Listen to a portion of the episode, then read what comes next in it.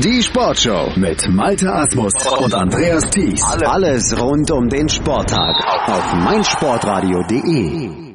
Die Beckenschwimmer sind heute ins Becken gesprungen bei der European Championships 2018, diesem Zusammenschluss von sieben Sportarten, die gemeinsam ihre Europameisterschaften austragen. Und in Glasgow, wie gesagt, waren heute die Beckenschwimmer am Start. Es gab die ersten vier Entscheidungen und bei einer Entscheidung gab es sogar eine Medaille für den DSV. Darüber müssen wir sprechen. Das tue ich jetzt mit dem Ex-Kurzbahn-Europameister und unserem Experten hier während der Europameisterschaft mit Yannick Lebherz. Hallo Yannick. Hallo von meiner Seite.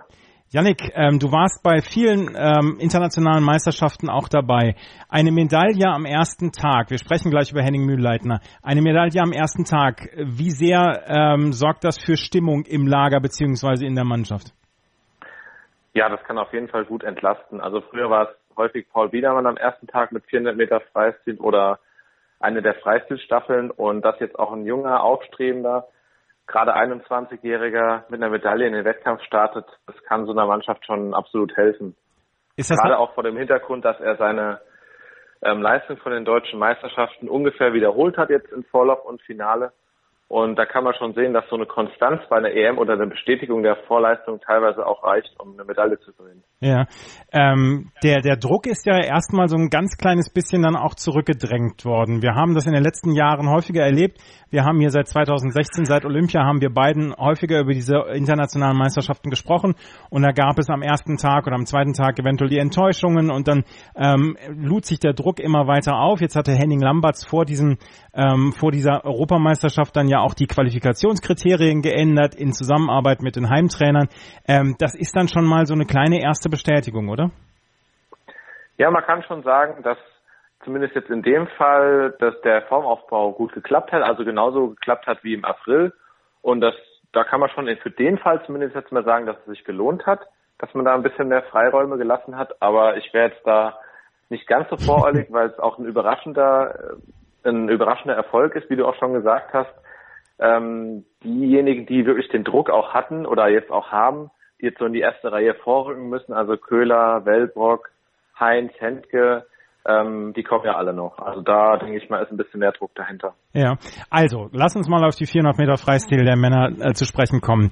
Henning Mühlleitner und Paul Zellmann hatten sich aus DSV-Sicht für den Endlauf qualifiziert. Am Ende ist Henning Mühlleitner Dritter geworden, hinter Michailo Romanschuk und Henrik Christiansen. Michailo Romanschuk hat ein beeindruckendes Rennen ab ungefähr 200 Metern geliefert und ist komplett vorne weggeschwommen, ist am Ende mit 1,8 Sekunden Vorsprung vor Christiansen äh, angeschlagen. Christiansen waren äh, 911 Hundertstel, Entschuldigung, vor Henning Mühlleitner. Paul Zellmann war nach 100 Metern noch auf Platz 2. Henning Mühlleitner scheint sich das Rennen dort dann besser eingeteilt zu haben.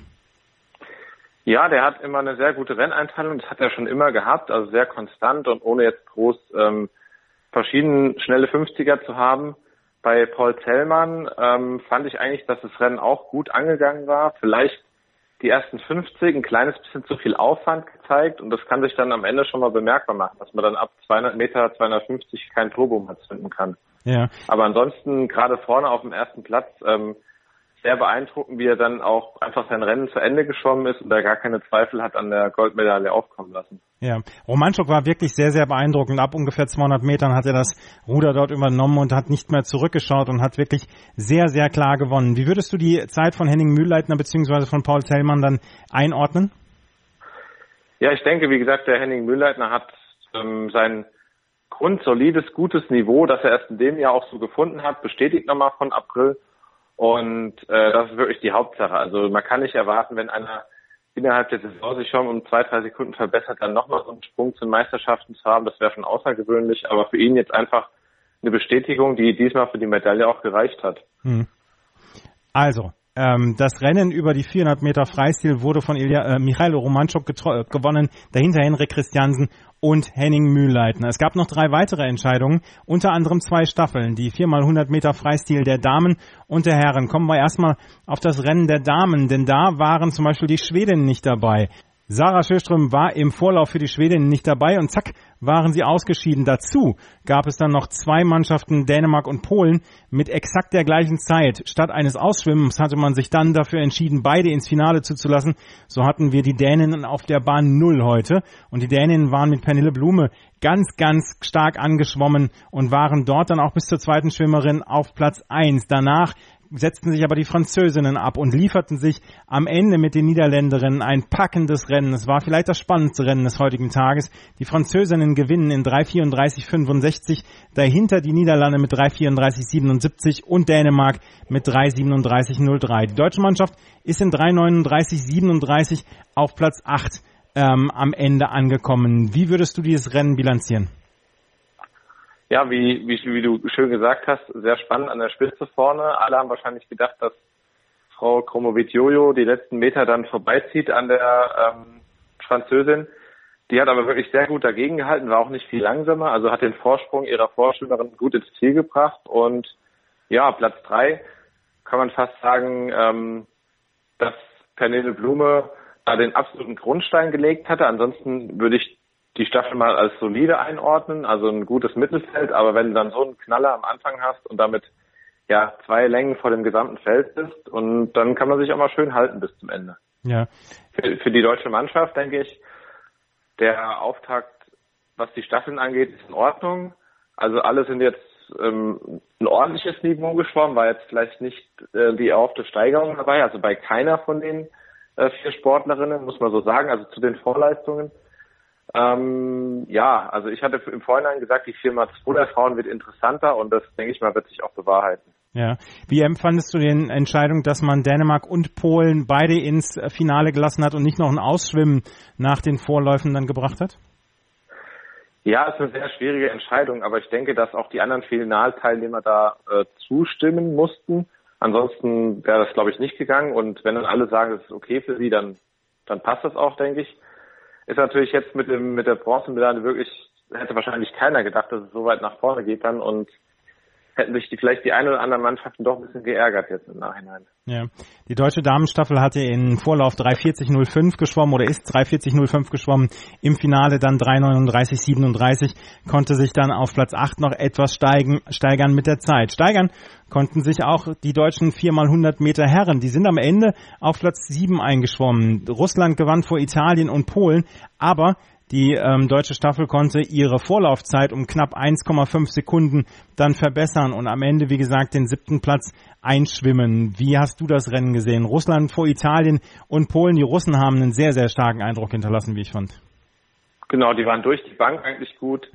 Ähm, da hat jetzt so die, die Konstanz eigentlich entschieden. Italien hatte einen absoluten Ausnahmeschwimmer als äh, als letzten Alessandro Miretti, auch gerade 20 oder 19 Jahre noch alt, mit 46,99. Also klar die schnellste Zeit des Feldes hatte Italien dann auch Platz 2 geführt. Ich fand unsere Mannschaft wirklich gut. Das hört sich jetzt bei einem siebten Platz ein bisschen blöd an, aber man guckt dann auf Platz 3, das sind neun Zehntel. Ähm, da sieht man, man gehört zur erweiterten europäischen Spitze, das ist schon mal gut. Dann hat mir gut gefallen, dass sie alle ja doch schneller gewesen sind als im Vorlauf, auch teilweise erheblich. Jeder so seine zwei, drei, vier Zehntel. Und das ist schon ein gutes Zeichen. Also im Vorlauf schon mal so, dass es reicht, im Finale nochmal gesteigert und was die anderen macht, das kann man eben nicht beeinflussen. Ja, und nach zwei Lagen gab es äh, noch, oder nach 200 Metern war sogar noch der Platz eins auf dem Board oder auf der Anzeigetafel. Ähm, Damian Wirling und Marius Kusch hatten den ersten Platz rausgeschwommen. Dann musste Peter Vajasi etwas abreißen lassen und Christoph Fildebrand am Ende hat diesen Platz sieben gesichert. Aber wie du sagst, das ist durchaus eine solide Leistung und nicht weit von der europäischen Spitze entfernt. Das kann man dann ja auch als Positives verkaufen. Ich denke auch. Und gerade der junge Peter Vajasi mit seinen 18 Jahren, erstes Event bei den Herren jetzt auch, nachdem er auch vor vier Wochen schon Jugend-Europameisterschaften geschwommen ist. Also der hat eine ganz, ganz lange und schwere Saison. Ähm, ist wirklich eine gute Leistung jetzt nochmal in der Herrenstaffel. Hm. Eine Entscheidung gab es noch, die war ohne deutsche Beteiligung. Das waren die 400 Meter der Lagen bei den Frauen. Fontine Le Safre hatte schon im Vorlauf die beste Zeit geschwommen und hatte auch hier dann das Finale gewonnen vor Ilaria Cusinato und Hannah May, die Amy Wilmot auf Platz 4. Es war ein sehr stimmungsvolles Rennen, weil zwei Britinnen dann auch mit dabei waren und die beide um die Medaillen gekämpft haben. Das war, das war der An oder das war der Anfang, der Startschuss in die heutigen Finals und war gleich mal ein stimmungsvolles Finale und hat auch gezeigt, was Glasgow, was diese Halle, was diese Schwimmhalle dann durchaus auch an Stimmung leisten kann. Ja klar, sobald dann immer zwei aus der aus der Heimmannschaft am Start sind, wird es immer ein bisschen lauter. Werden das morgen mal Alan Peaty noch erleben im 100 Meter Brustfinale. Aber ich denke, hier sind die Briten dann auch mit einer Bronzemedaille belohnt worden nach einem wirklich überaus schwierigen Tag, wenn man mal so das Gesamtergebnis mit ein paar Ausnahmen, wie schon erwähnt, Peti etc. mal betrachtet. Also in ganz, ganz vielen Fällen war das heute ziemlich daneben, was die Briten geschwommen sind und da tut so eine Bronzemedaille doch dann ganz gut. Ja, und äh, Fontine de Safre hat das Rennen sehr, ja, sehr verdient gewonnen. Ne? Ja, auch im Vorlauf dann die schnellste Zeit. Das war schon sehr stark von ihr. Ja, das war schon gut. Sie war in den Vorjahren immer eine, die so ein bisschen unter ferner Liefen dann auch kam. Durch das äh, Vakuum von Katinka Hoschu ist natürlich der Platz jetzt wirklich offen gewesen, ganz vorne. Und ähm, war schon war schon schön zu sehen, wie dann auch zwei oder zumindest eine jüngere, die Italienerin mit ihren 18 Jahren, ähm, dann auch alles versucht hat, direkt auf den Thron zu kommen und mal eher die Enttäuschung dann über Platz zwei auch so ein bisschen angesehen hat. Also da war schon Druck in dem Rennen. Ja, Druck im Rennen war auch bei den 50 Meter Freistil der Frauen. Die haben es sehr, sehr spektakulär gehalten heute Abend. Pernille Blum im ersten Halbfinale in unter 24 Sekunden Championship Record geschwommen. Sarah Schöström, die im Vorlauf schon in 24,14 geglänzt hatte, war etwas langsamer, sieben Hundertstel hinter Pernille Blume im zweiten Halbfinale. Das dürfte ein richtig spannendes Rennen werden. Ich meine, die 50 Meter Rennen sind sowieso immer spannend, aber da äh, Sarah Schöström und Pernille Blume, die haben sich heute schon richtig gegeben im Fernduell. Genau, jeder weiß morgen, es kann nur zwei geben. Also eine von beiden wird gewinnen, eine auf Bahn 4, eine auf Bahn 5. Die eine Blume hat wahrscheinlich einen Ticken besseren Start und dann wird Sjöström mit ihren raumgreifenden Armen am Ende versuchen, äh, ganz ranzukommen. Also ja, das äh, wird, glaube ich, eine sehr spannende Geschichte. Und heute haben beide gezeigt, dass sie gut in Form sind. Blume dann ja auch in der Staffel, die ja überragend war und Sarah Schillström ja in, insgesamt ja auch einen guten Eindruck hinterlassen hat, auch bei den 100 Meter Schmetterling. Auf jeden Fall. Wir werden sehen, dass die beiden sich auch über 100 Meter Freistil nochmal gegenüberstehen. Nach den heutigen Eindrücken denke ich mal auch wahrscheinlich die beiden Sieganwärterinnen sein werden. Aber morgen, das wird erstmal ein richtiger Showdown. Mhm. Auch die Männer hatten ein 50 Meter Rennen im Halbfinale. Das waren die 50 Meter Rücken. Christian Diener war dort im Halbfinale. Aber äh, er ist dann am Ende mit 25-13 auf Platz 8 in seinem Halbfinale eingeschwommen.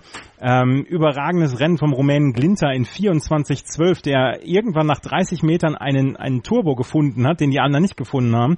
Und Shane Ryan, der im am Morgen in 24:32 noch geglänzt hatte, war auf Platz 4 nach dem Halbfinale. Auch da war sehr, sehr viel Spektakel drin. Ja, ich glaube, das wird nicht die, die, ähm, die Reihenfolge sein, die wir im morgigen Finale sehen. Da tut sich immer ganz viel auf den 50 Metern. Also ich glaube, die ersten drei werden noch mal ein bisschen tauschen. Ich schätze den äh, Kolesnikov eigentlich am stärksten ein, der jetzt auch mit dem Welt ähm, Juniorenrekord heute ja. glänzen konnte. Also gerade 18 Jahre alt ist der und schon wirklich auch ein sehr, sehr guter Schwimmer. Ähm, bei Christian ein bisschen schade, dass er den Start nicht so gut getroffen hat wie im Vorlauf, sonst wäre auch mit dem ähm, mit 24, 96, also gerade sind 17 Hundertstel äh, auf den Finalplatz wäre vielleicht auch drin gewesen. 24,89 hatte er im Vorlauf. Das wäre dann eine Finalzeit gewesen. Das ist wirklich dann, dann äh, schade, ne? Ja, auf jeden Fall. Aber es ist ähm, eine seiner immer noch mit Abstand schnellsten Zeiten. Also er war noch nicht oft in dem Bereich von 25,1 und runter. Heute Morgen Bestzeit geschwommen und bei 50 Meter, man sieht es auch bei den anderen, wir haben Shane Ryan angesprochen, der war 13 langsam, also 50 Meter, da ist ein kleiner Fehler wird sofort bestraft, sagen wir es mal so. Ja, und gerade am Start, wenn man den nicht zu 100 Prozent trifft, ähm, kann man das überhaupt nochmal aufholen? Bei 50 Meter ist es fast nicht mehr aufzuholen, weil eben die Start-Eintauchgeschwindigkeit ja, mit das Wichtigste ist. Also man muss mit Schwung, mit richtig voller Kraft vom Start wegkommen, sonst ähm, baut man bis zum Ende der Bahn nicht mehr genügend Geschwindigkeit auf, um das rauszuholen. Ja. Also die 50 Meter Rücken der Männer laufen ohne deutsche Beteiligung. Die 100 Meter Schmetterling der Frauen, die laufen aber mit deutscher Beteiligung. Nämlich Alina Schmidtke, die im ersten Halbfinale ähm, noch nach 50 Metern vorne war, am Ende auf Platz 3 eingeschwommen ist, 58,42 und dann nochmal fünf Zehntel ihre Zeit vom Morgen, ihre Saisonbestleistung von morgen verbessern konnte und damit äh, mit 200 Vorsprung auf Platz 9 dann ins Finale gekommen ist. Sarah Söström war hier am, am Ende die Beste mit 56, 66. Aber für Alina Schmidtke, was wir vorhin schon gesagt haben, dieses ähm, der Saisonaufbau, der bei den bei den Heimtrainern beziehungsweise bei den Athleten viel viel Verantwortung erfordert, der scheint auch bei Elina Schmidtke durchaus gepasst zu haben. Der kann wirklich auch gepasst haben, wobei ihre Vorleistung ein bisschen vom Winde verweht war. Ihre Qualifikationszeit, da ist sie ihren Wettkampf in den Vereinigten Staaten geschwommen und die hat mit ganz widrigen Freibadbedingungen zu kämpfen. Deswegen müsste ich ihre Qualifikationszeit ein bisschen anders einordnen. Da waren einige in den Finalläufen nicht besonders schnell an dem Tag. Aber trotzdem, ähm, Saisonbestleistung steht jetzt erstmal und also ich kann mir durchaus vorstellen, dass sie da noch ein paar Hundertstel oder Zehntel äh, runterknabbern wird. Mhm. Und die, ähm, der Sieg geht nur über Sarah Schöström? Auf jeden Fall. Also es wird morgen für sie nochmal ein herausfordernder Tag mit zwei Finalläufen dann im morgigen Abschnitt abends.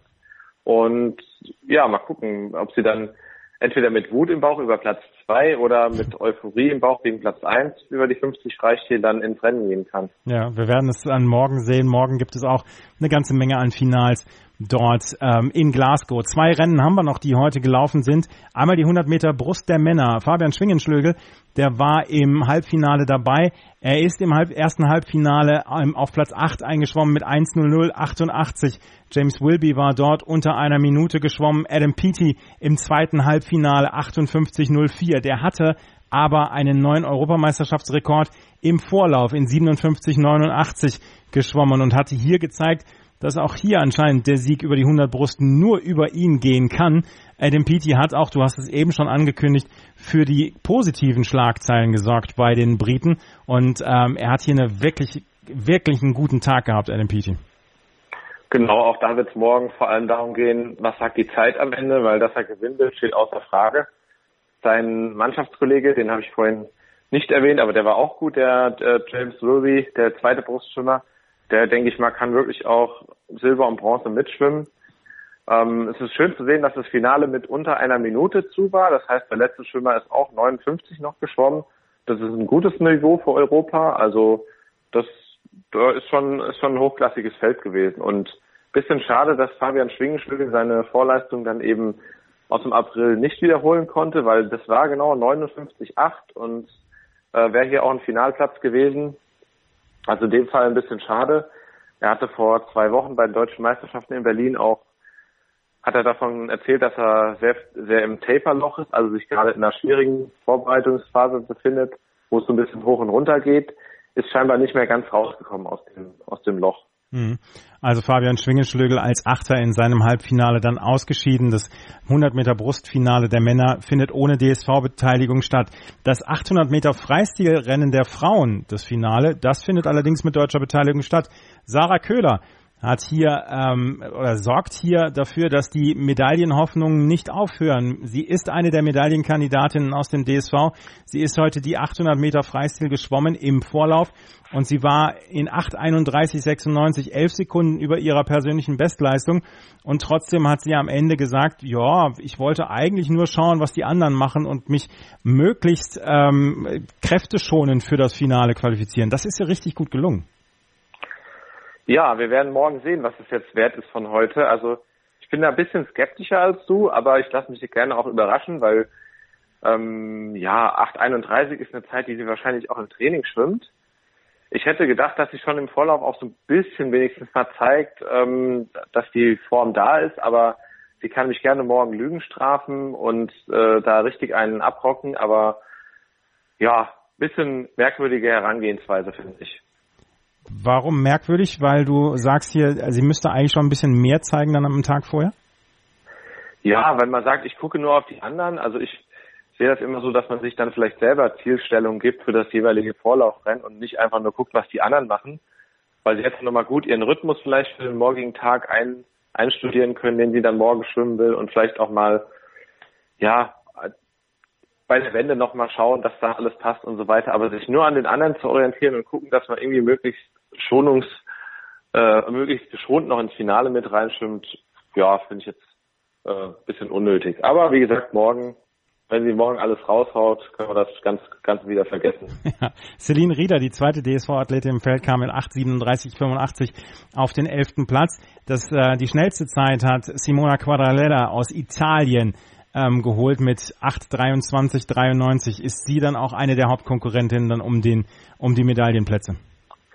Genau darauf wollte ich auch anspielen. Also die hat, glaube ich, noch nicht alles gezeigt, ist aber trotzdem, ähm, hat sie einigermaßen durchgezogen und unter normalen Umständen ist das ihre Hauptkonkurrentin morgen und da klafft dann doch eine Lücke, ja. die man auch jetzt mental erstmal schließen muss, denke ich.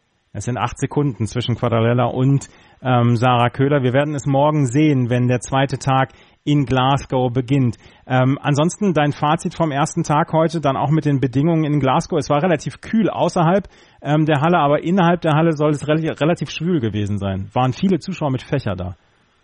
Genau, habe ich auch gesehen. Ich kenne die Halle noch so, dass es eher gezogen hat, aber ich war auch im Winter dort. Vielleicht ist jetzt die Halle generell mit der Klimatisierung, aber meistens ist es um Beckenrand her noch am besten in der ganzen Halle und die auf den Zuschauer, Zuschauerplätzen am schlimmsten. Von daher, ich glaube, das spielt gar keine Rolle für die Sportler. Aber war ein guter erster Tag, oder? Ja, hat Lust auf mehr gemacht. Ich glaube auch, dass, äh, wenn man jetzt das mal mit der deutschen Brille noch anschaut, dass da ähm, eine gute Basis jetzt vorhanden ist, um eine erfolgreiche Woche zu haben. Und denke, dass wir doch die ein oder andere Erfolgsmeldung noch präsentieren können. Das werden wir dann hier auf meinsportradio.de tun. Das war Janik Lebherz, Ex-Kurzbahn-Europameister und unser Experte während dieser Europameisterschaften im Schwimmen. Danke, Janik. Sehr gerne. Schatz, ich bin neu verliebt. Was? Drüben. Das ist er. Aber das ist ein Auto. Ja, eben. Mit ihm habe ich alles richtig gemacht. Wunschauto einfach kaufen, verkaufen oder leasen. Bei Autoscout24. Alles richtig gemacht. Hey, Malte Asmus von meinsportpodcast.de hier. Ab März geht's weiter mit unseren 100 Fußballlegenden. Staffel 4 bereits. Freut euch auf Zlatan Ibrahimovic, Michel Platini, Cesar Luis Minotti, Paolo Maldini, um nur mal vier zu nennen. Und bis wir mit der vierten Staffel kommen, hört doch einfach nochmal rein in die bisherigen drei Staffeln. Ronaldinho, Sepp Meyer, Gary Lineker, Lothar Matthäus und viele weitere warten da auf euch. 100 Fußballlegenden. Jetzt überall, wo es Podcasts gibt. Hallo liebe Hörer, mein Name ist Yannick Lebherz. Ich bin Schwimmer der deutschen Nationalmannschaft und ich höre meinsportradio.de. Hören, was andere denken auf meinsportradio.de. Schatz, ich bin neu verliebt. Was? Da drüben. Das ist er. Aber das ist ein Auto. Ja, eben. Mit ihm habe ich alles richtig gemacht. Wunschauto einfach kaufen, verkaufen oder leasen. Bei Autoscout24. Alles richtig gemacht.